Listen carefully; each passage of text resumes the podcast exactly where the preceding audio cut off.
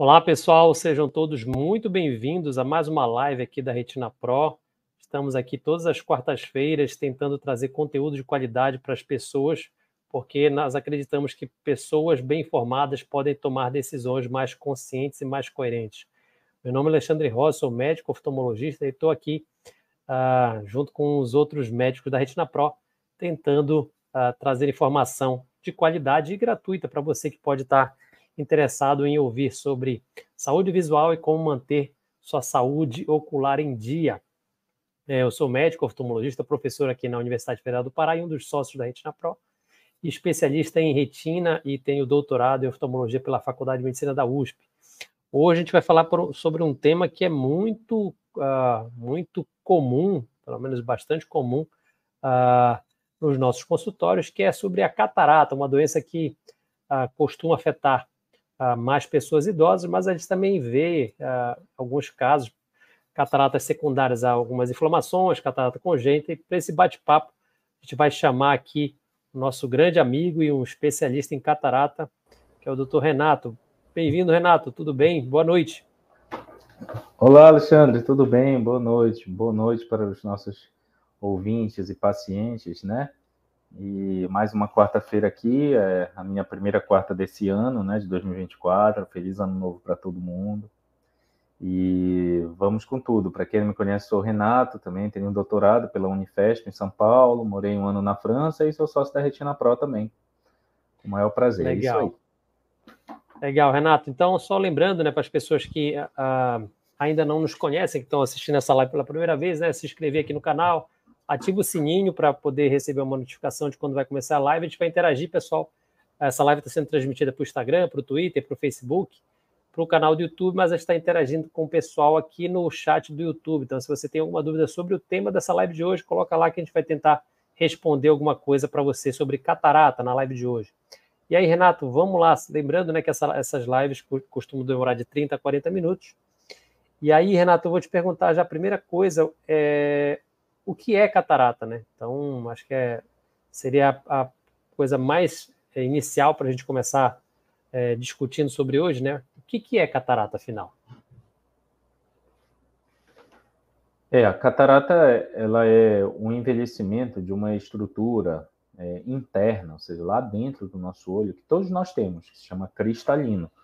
Esse cristalino é uma lente, é uma lente natural, todos nós nascemos com ela, e com o tempo, é, ali depois de 60 anos, principalmente, começa a amadurecer, que a gente fala assim numa linguagem acessível. Esse cristalino deixa, pede sua transparência, ele deixa de ser transparente, ele começa a ficar amarelado, começa a ficar mais gordinho, começa, na linguagem popular que a gente fala, amadurecer. Então, é a lente, é o envelhecimento natural dessa lente, que é chamada cristalino, que nós temos lá, lá dentro, na parte média do olho interno. Perfeito. Então, é, na verdade, essa classificação dessa lente, né, Renato? Que aí ela causa basicamente o quê? O que, que a, a catarata, então, ela vai, ela vai causar na pessoa? A pessoa desenvolveu catarata, o que, que ela vai sentir? Quais são os sintomas da catarata? Isso, eu digo que a catarata é, ela é um pouco traiçoeira, porque no início realmente o paciente não percebe, é, porque ela, ela vai amadurecendo de uma forma lenta. Então, o paciente vai se acostumando naquele início, então ele vai perdendo um pouco da qualidade de visão do brilho, nitidez, contraste e não percebe tanto. Porque ele ainda consegue enxergar ali até um grau médio, mais ou menos, de catarata, ele ainda consegue viver a vida dele normal, fazer as atividades normais, só que, que já está perdendo qualidade, muitas vezes sem perceber.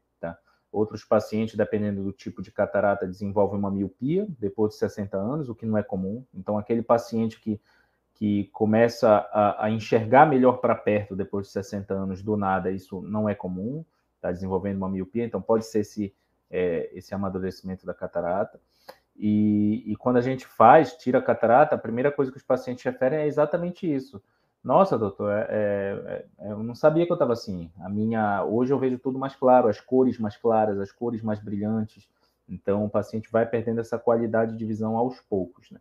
Claro que quando a catarata é muito grande, muito densa, aí sim, aí o paciente já não está enxergando mais quase nada, tá?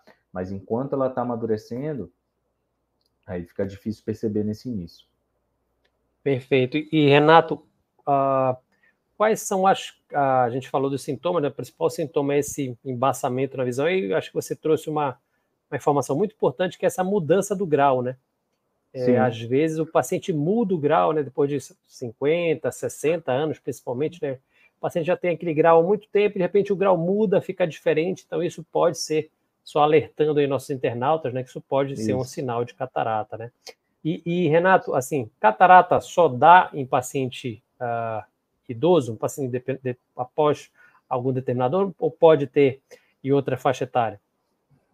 É, principalmente idoso, mas pode ser em outra faixa etária sim. Quando dá num paciente, por exemplo, de 40 anos, é, 40, 50, a gente começa a, a, a, a pensar, a perguntar se tomou algum tipo de medicamento. Tem medicamentos que são associados à catarata, o principal deles é o corticoide então, às vezes o paciente, por exemplo, tem uma doença reumatológica, uma artrite reumatoide, que ele tem que tomar muito corticoide sempre.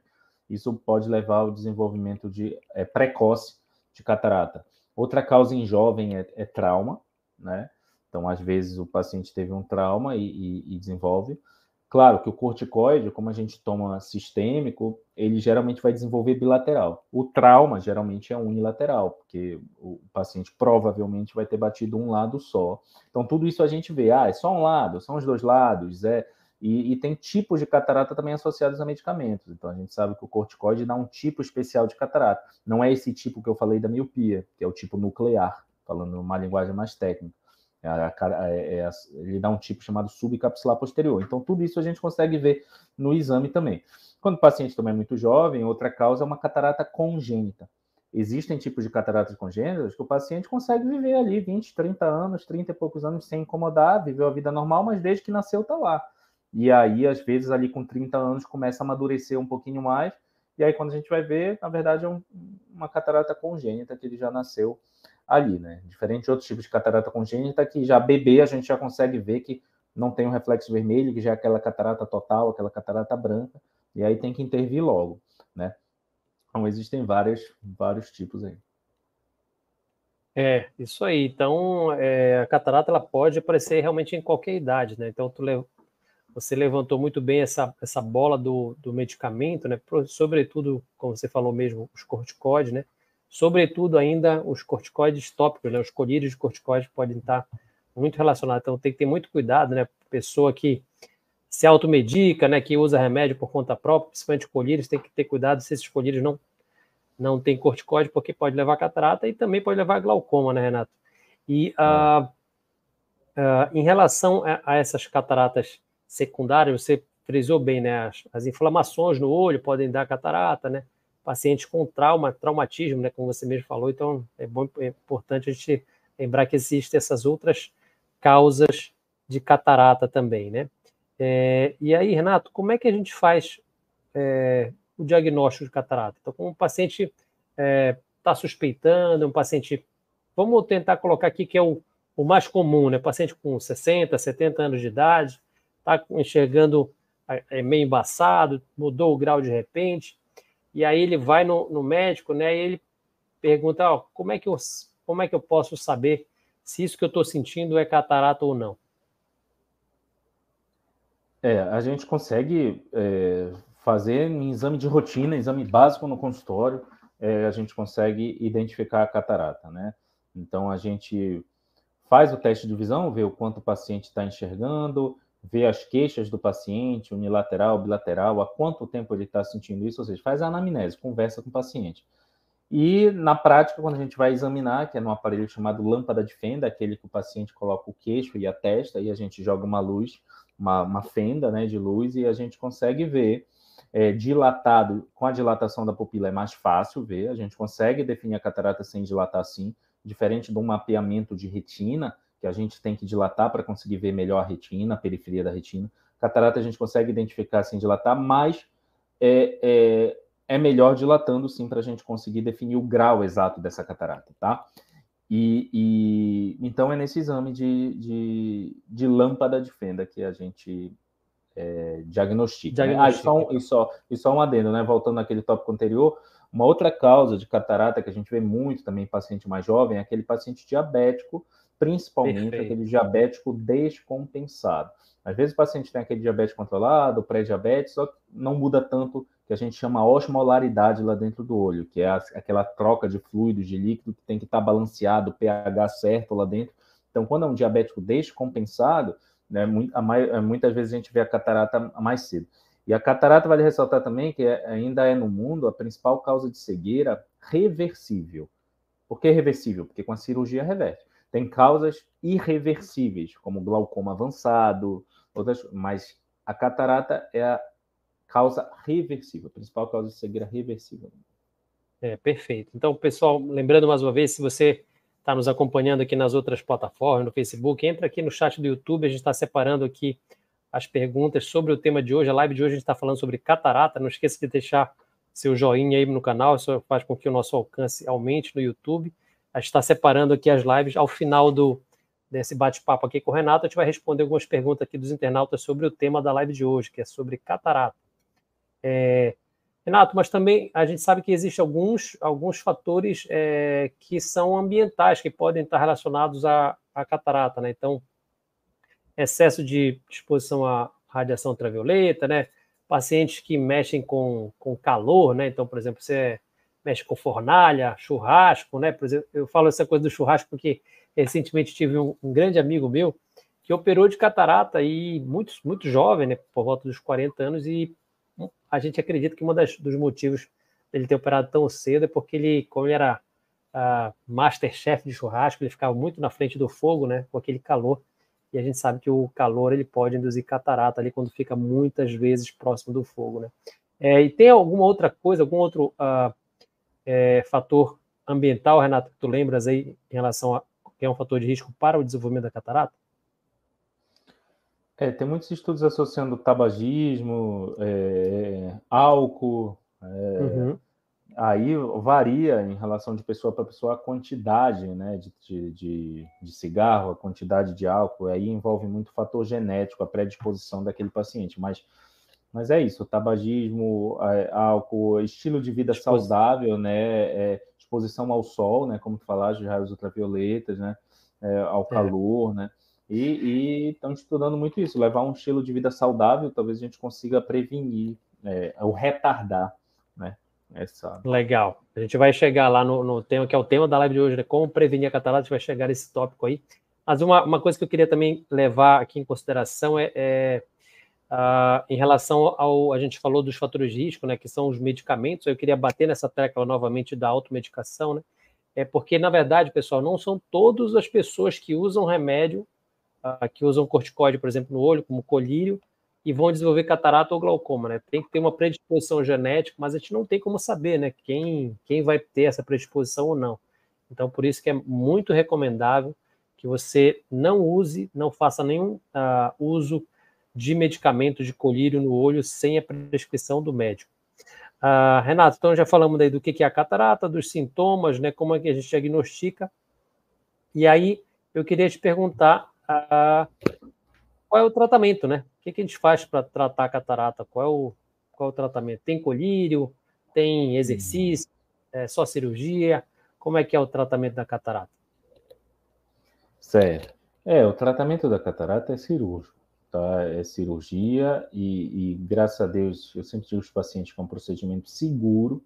Eu não gosto de dizer a palavra tranquilo, porque cirurgia é cirurgia, não é isenta de complicações mas graças a Deus é um procedimento muito seguro, que a tecnologia está a nosso favor, é uma cirurgia geralmente rápida, entre numa média de 7, 10 minutos, e, e, e é uma cirurgia previsível. Até as complicações, a maioria das complicações que podem vir a acontecer são complicações reversíveis, complicações que, que, que mas é raro, cada vez mais raro, tá? É, é, então são cirurgias seguras e o tratamento é cirúrgico. É, a gente sempre diz cuidado com os picaretas de internet que, que falam sobre é, técnicas milagrosas, técnicas de, de, de olhar para o sol, é, colírios, essas coisas para diminuir catarata, mas isso não tem, não. Perfeito. Então, hoje, a, a, o tratamento mais eficaz para a catarata ainda é a cirurgia, pessoal. Então, é, não existe nenhum, nenhum tipo de remédio ainda, colírio ou, ou comprimido, ou exercício que previna a catarata. É, ah, lembrando só que a catarata, na grande maioria dos pacientes, ela acontece com o passar da idade, né, como o Renato mesmo falou. Então, é uma, é uma alteração que é normal no nosso olho. Né? Então, não existe nenhum tratamento que faça você ficar mais novo, né? que você consiga ficar mais novo e que impeça ou retarde o aparecimento disso. Então, quanto mais tempo a gente viver, existe a tendência muito grande da gente desenvolver catarata. Né? Tem alguns estudos que mostram que em 80 anos cerca de 80% dos pacientes têm algum tipo de catarata. Né? Então, é, realmente a gente vê que com o passar dos anos, a idade vai, vai aparecendo e a gente vai tendo essa opacificação no cristalino. Né? E aí, Renato, indo um pouquinho mais no tratamento, né? a gente sabe hoje que existem, a gente tem lives sobre, sobre lentes intraoculares das mais diversas, já falamos sobre várias aqui no canal, mas eu queria que tu desse uma pincelada assim sobre os tipos de lentes intraoculares, né? Porque hoje eu costumo uh, falar para o paciente, né, uh, que existe uma pequena, talvez uma pequena não, mas uma, uma chance que ele pode, é, ao realizar a cirurgia de catarata, talvez uh, se livrar também dos óculos, né? É, existe uma, uma um, um, vamos colocar assim, um benefício, né, entre aspas, da, da catarata, que é a possibilidade dele fazer uma cirurgia que corrige também o grau dele. Eu queria que tu comentasse um pouquinho sobre isso, sobre essas lentes mais modernas, que a gente chama lentes premium, né? Que trazem esse benefício para o paciente, né? Que ele tá, que além dele resolver a doença catarata, ele pode resolver o problema do grau, né? Uma cirurgia refrativa associada à cirurgia da catarata.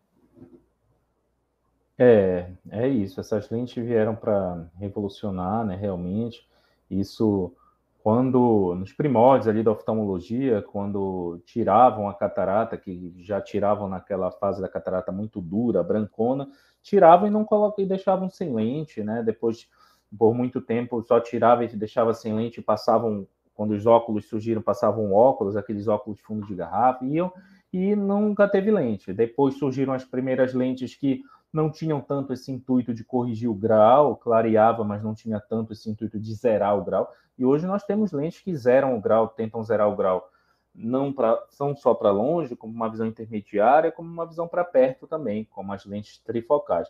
A gente, ah, o paciente sempre pergunta, é 100% de chance que vai zerar meu grau? Não, na medicina a gente não pode dizer é, sempre nem nunca, mas com a tecnologia que está a nosso dispor, 90% do cálculo que a gente faz é um cálculo preciso. Então, é, a gente, claro que o seu médico tem que planejar qual é a melhor lente para você. Nem sempre aquela lente trifocal, que é a mais recente, a mais moderna, está indicada para o seu caso. Tá? Então, às vezes, o, o, o, o paciente já fez de um lado uma outro tipo de lente, sobrou um grau residual. Às vezes a gente tenta colocar uma outra lente no outro lado para compensar, faz o que a gente chama de monovisão. Tem várias estratégias que dá para fazer de acordo com a profissão do paciente também, se ele usa muito a visão à noite, se ele dirige, ou se ele é advogado, usa mais a visão para perto, entendeu? Então depende muito do, do, do, do, que, de como ele usa essa visão dele no dia a dia, é, é, enfim, vários fatores também, né? Se ele tem algum outro problema no olho de retina, que também contraindica essas lentes, essas lentes modernas, né? Existem lentes que são melhores para pacientes com glaucoma, umas lentes que que, que a gente consegue dar um contraste melhor, é, é, um campo de visão melhor. Então, é, é cada caso é, é, é, um caso nessa questão da lente. Mas existe muita lente moderna, muita lente boa. Aí confie no seu médico e ele vai decidir qual é melhor para você. É. E, e, só lembrando, né, Renato, que a gente já abordou esse tema de lentes intraoculares em várias lives aqui no YouTube, né? Então, quem quiser se aprofundar um pouco mais sobre isso aqui, dá uma navegada aí no nosso canal, tem bastante conteúdo sobre isso aí, né? Mas é, é, é, E aí o que é interessante, eu acho que é bater nessa, nessa, nessa tecla que você falou por último aí, né? Necessariamente, não, não necessariamente todo paciente vai poder usar a lente trifocal. Ah, mas eu quero usar a melhor lente que vai dar. Mas algumas, alguns pacientes, ela, apesar disso, elas não são indicadas, né? Então a gente tem hoje alguns pacientes que, apesar de quererem, eles não podem utilizar esse tipo de lente porque tem outras doenças que fazem com que eles não sejam os melhores candidatos a esse tipo de lente, né? E aí, Renato, é, quais são os exames que o paciente precisa fazer é, antes de, de fazer a catarata. Então, já que a gente falou, ah, nem todo paciente vai poder usar essas lentes melhores, vamos dizer assim, né? E como é que ele vai saber, né? Como é que ele vai uh, saber qual é o grau dele? Ah, como é que ele vai saber é, se o exame é, vai corrigir todo o grau dele? Se ele pode usar aquela lente ou não, né? Quais são o, o, os exames que você faz de rotina? Elenca aí o, os exames que a gente precisa fazer para poder é, dar mais segurança para o paciente realizar a cirurgia da catarata. Certo, então vamos lá. É, o paciente é, chega no consultório, aquilo do, do, que a gente já falou, a gente examina na lâmpada de fenda, ouve as queixas do paciente, diagnostica com catarata. Ok, vamos planejar a cirurgia. Eu, geralmente, o meu planejamento é aquele paciente que está indo de primeira vez, é uma catarata que não está avançado. Até vi uma pergunta de, é, que alguém perguntou qual é o melhor momento para fazer a catarata, né? Então, é, então eu a gente já, vai geralmente... responder as perguntas dos internautas daqui a pouquinho, então deixando tudo para o final já.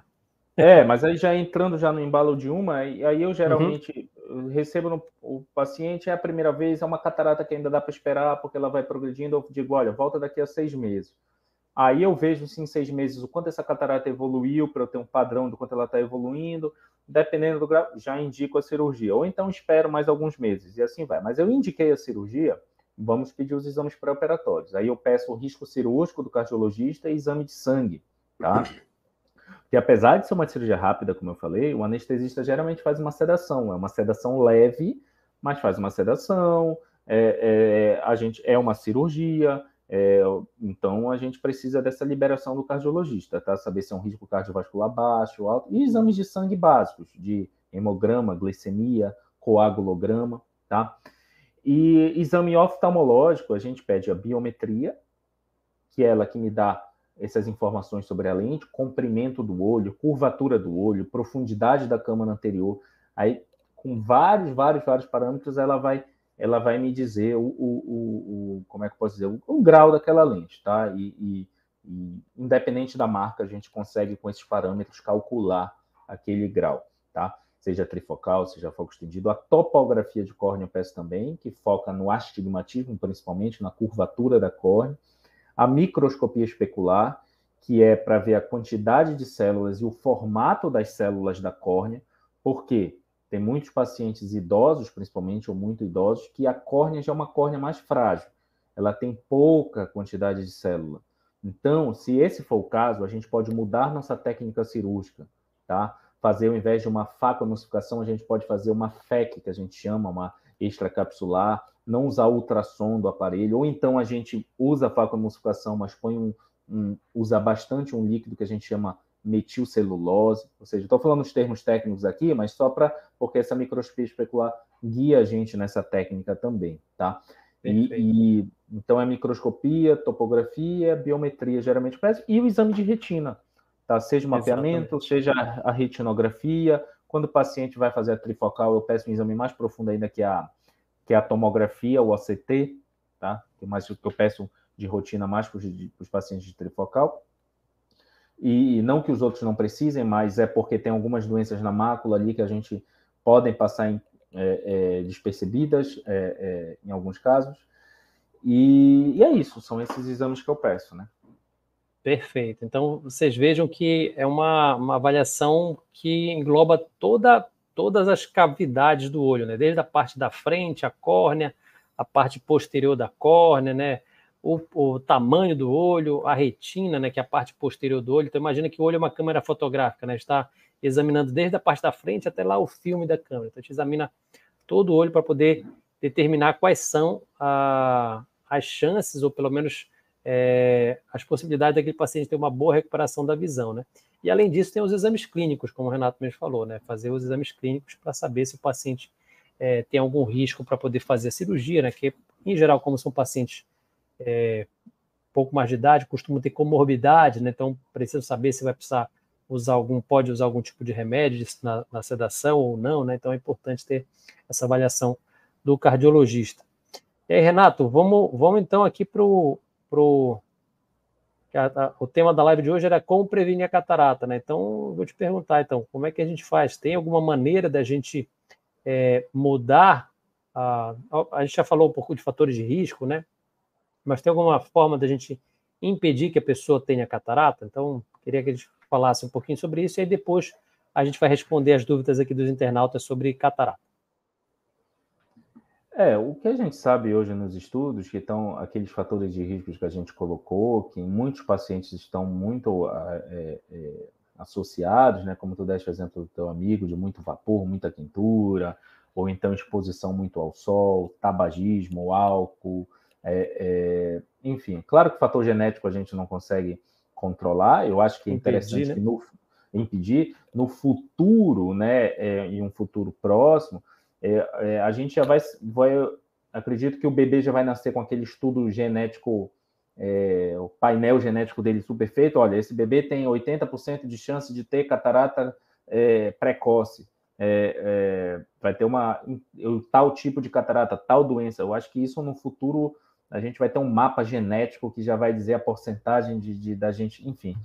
É, mas a gente não consegue ainda ter esse controle e os fatores ambientais interferem no genético. Ou seja, então, óculos escuro para controlar essa exposição ao sol, tabagismo se puder evitar, controlar álcool, ter uma dieta rica é, é, em antioxidantes, né? Comer muita verdura, né? fruta, né? É, controle de carne vermelha, não em excesso, e está sempre vivendo é, exercício físico, dormindo bem, numa vida saudável, né? Então, não é bem uma prevenção, mas a gente acredita que esses fatores, de acordo com os estudos é, é, científicos, conseguem retardar um, um, um, é, o aceleramento ou, o surgimento dela. Né? Perfeito. Então, tem algumas coisas que a gente consegue mudar, né? Então, os fatores ambientais a gente consegue mudar, né? Mas o fator é, idade, né? O fator progressão, esse a gente não consegue mudar. Renato, vamos abrir agora aqui as, as perguntas para a catarata. Eu vou colocando aqui as perguntas, a gente vai tirando as dúvidas específicas aqui. Só lembrando, pessoal, que hoje o tema da live é sobre catarata, então a gente vai colocar, fazer um bate-bola rapidinho sobre algumas perguntas que surgiram aqui no chat sobre catarata. Aí tem uma pergunta aqui do, do Jair, ele falou: Minha mãe está com catarata, está na fila de espera para fazer cirurgia. Quanto tempo ela pode esperar, Renato? Tem algum, tem algum tempo mínimo que ela pode esperar? Algum tempo máximo que a que a mãe do Jair pode esperar para poder fazer catarata? É, aquilo que eu falei ainda agora, já. Em muitos casos a gente vai acompanhando ali de seis em seis meses, a depender do grau que está aquela catarata, se é uma catarata grande ou não. Se eu digo que é uma cirurgia segura, mas realmente ela deixa de ser um pouco segura se a catarata ali já está muito, muito, muito grande, se ela começa a ficar muito, muito madura, entendeu? Então não é bom chegar nesse ponto, não, tá? Mas quando está ali no início, é, no médio, a gente pode esperar. A gente pode esperar é, sim. Aí tem que ver isso, qual é o caso da sua mãe. Isso é interessante, né, Renato, você falar, porque antes tinha aquela, a, aquela coisa que a pessoa, a pessoa precisava amadurecer a catarata, né? Então precisava, a pessoa precisava ficar com a visão muito ruim para poder operar a catarata. Praticamente precisava ficar cego para poder operar a catarata, porque a técnica era muito diferente. Hoje, com, a, com essas técnicas mais modernas, que é através do ultrassom, né? Uh, que a facomocificação é o contrário, né? Quanto mais cedo, né, a gente conseguir operar, mais a catarata fica mais molezinha, né? E aí fica mais fácil de você aspirar essa catarata e tudo acontece mais, mais facilmente. Né? Às vezes eu, eu explico para o paciente, olha, imagina que a, a, catarata ali dentro do olho é como se fosse uma, uma, uma geleia, né? Então você vai entrar lá com o canudinho, quanto mais molezinha tiver essa geleia, mais você vai conseguir aspirar de uma maneira mais fácil. Se ela estiver muito dura, você vai ter que fazer muita força para poder tirar isso do, dentro do olho e aí acaba tendo as complicações, como você mesmo falou. Ah, aí tem uma outra pergunta aqui do, do Valdeci, que está sempre. Grande abraço, Valdeci. Perguntou: quando a visão do paciente começa a ficar turva de longe, mesmo tendo feito a catarata? Isso pode ser falta de limpeza na lente ou aumento do grau do óculos? Então, o paciente operou catarata e depois de um tempo começou a ficar embaçado é, uma das, um dos, dos, das, das, causas disso realmente pode ser a, essa sujeira na lente, né, que pode acontecer com o tempo. Eu, depois que eu queria que tu explicasse um pouquinho sobre isso, tá, Renato? E aí, assim, essa alteração do grau, é, é, em geral, quando o paciente faz a catarata, alterações de grau são muito difíceis, né, acontecerem depois, né? Geralmente ele fica com o mesmo grau. Renato, como é que é essa questão da sujeira na lente? Explica um pouquinho sobre isso aí para gente. É, é claro que, que depois de um tempo da catarata começa a ficar embaçado, essa sujeira na lente é uma das coisas que a gente tem que investigar, mas não é bem a lente que suja, tá, pessoal? É, a lente ela fica num saco, dentro de um saco capsular, ou seja, ela fica em volta por um, um, um saquinho lá dentro do olho, e atrás, esse saquinho, a parte posterior do saco, que a gente chama de cápsula posterior, ela opacifica com o tempo. Ou seja, são próprias células do nosso organismo que elas vão proliferando ali atrás e criam uma opacidade, tá? Tem, tem, hoje estão tentando desenvolver lentes pelo formato da lente é, que impede essa proliferação ou, ou, retarda essa proliferação dessas células, mas é, a gente resolve isso com laser, que a gente chama de AG laser. Hoje em dia a gente consegue fazer uma limpeza com esse laser bem ampla. Para o paciente, a maioria só precisa fazer essa limpeza uma vez na vida, hoje em dia. Muitos pacientes perguntam para mim: Ah, Renato, tem que fazer a limpeza todo ano? Não. Hoje em dia, Excelente. quando a gente faz uma limpeza bem ampla, a gente. Ixi, como é comum essa dúvida no consultório? Ah, no é, tem que muito. fazer a limpeza. Ah, eu fiz limpeza ano passado, tem que fazer de novo? não, não. Às vezes a gente tem que dar um retoque se a primeira limpeza não foi tão grande como a gente. É, é, é, se a gente por algum motivo não conseguiu fazer tão grande, mas a maioria, a maioria é uma vez na vida só. E, e, e onde a gente dá o tiro aí com esse laser, essas células que eu falei, elas não proliferam mais ali, que criam um buraquinho ali atrás da lente, tá? É, é muito comum depois eu recebo algumas, algumas queixas de aumento nos primeiros dias de mosca volante, porque como a gente faz a limpeza, fica um pouquinho mais claro, essa cápsula posterior ela boia um pouquinho ali no vítreo, e, e, então o paciente às vezes percebe algo mexendo ali no primeiro e segundo dia, mas é um, é um, é um laser que não dói, tá, pessoal? É rápido, é cinco minutos, até menos, e é isso. Perfeito, legal, Renato. Aí vamos uma outra pergunta aqui da Sandra. A Sandra perguntou aqui para a gente, ó, é, tem limite de idade para operar catarata? Então, um paciente muito idoso pode operar catarata, Renato? É tudo, né, Sandra? A gente tem que pesar o risco e o benefício, né? É, a gente tem uma média de cirurgia ali depois de 60, 70 anos, 70 e pouco. Realmente, vai passando dos 80 anos. Aí tu tem que pesar o risco e benefício. Poxa, será que é uma catarata muito grande que vale a pena colocar aí esse paciente muito idoso, já perto de 90 anos, numa mesa cirúrgica, é um paciente que tem várias doenças associadas, né, outras doenças graves associadas.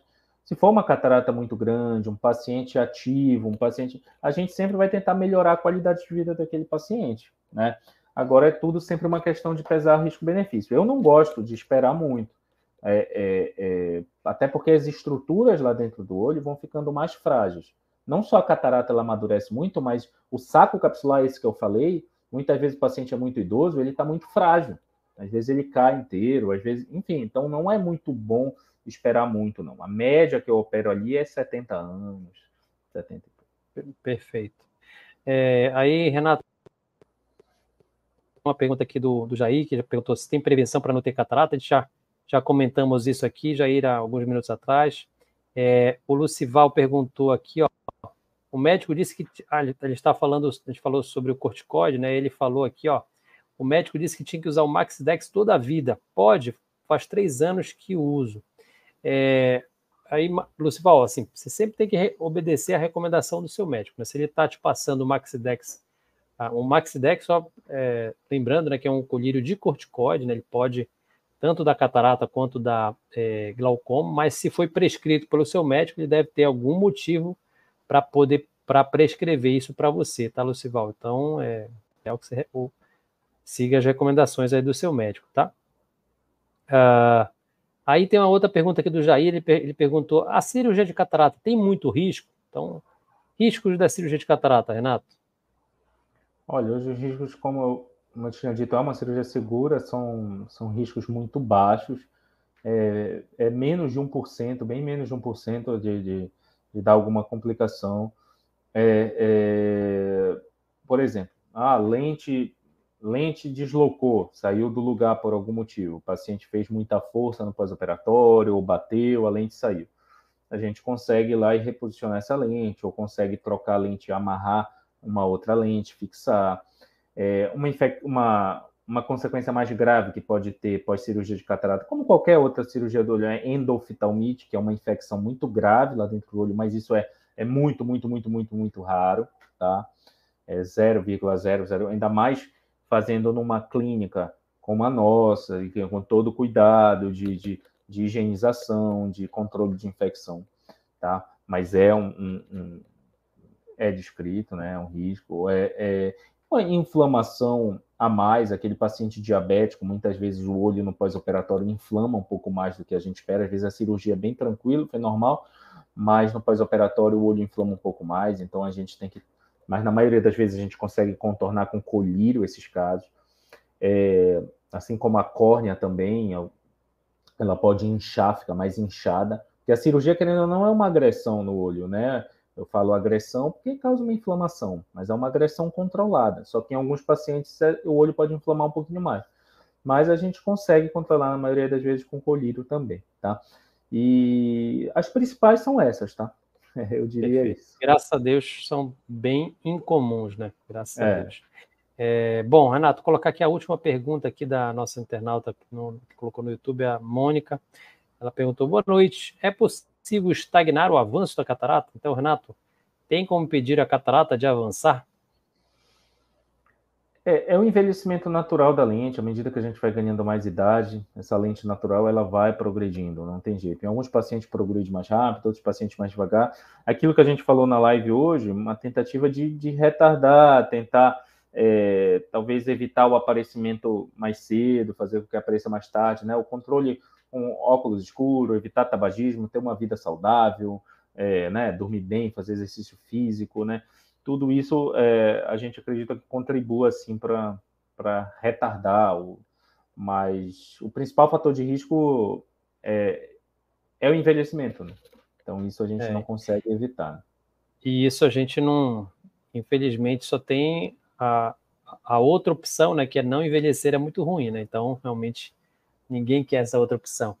É, Renato, então, chegando aqui aos 40 minutos, queria te agradecer a live de hoje, sempre muito enriquecedor, você tem muita didática para passar para os nossos internautas.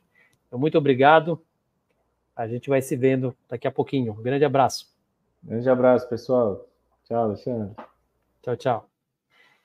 Pessoal, meu, muito obrigado a todos vocês que ficaram aqui até o, até o final da live de hoje. É, espero que tenha sido proveitoso para você. Se você conhece alguém que pode estar interessado nesse conteúdo, compartilhe esse vídeo com, com uma pessoa que pode estar interessada em aprender sobre catarata.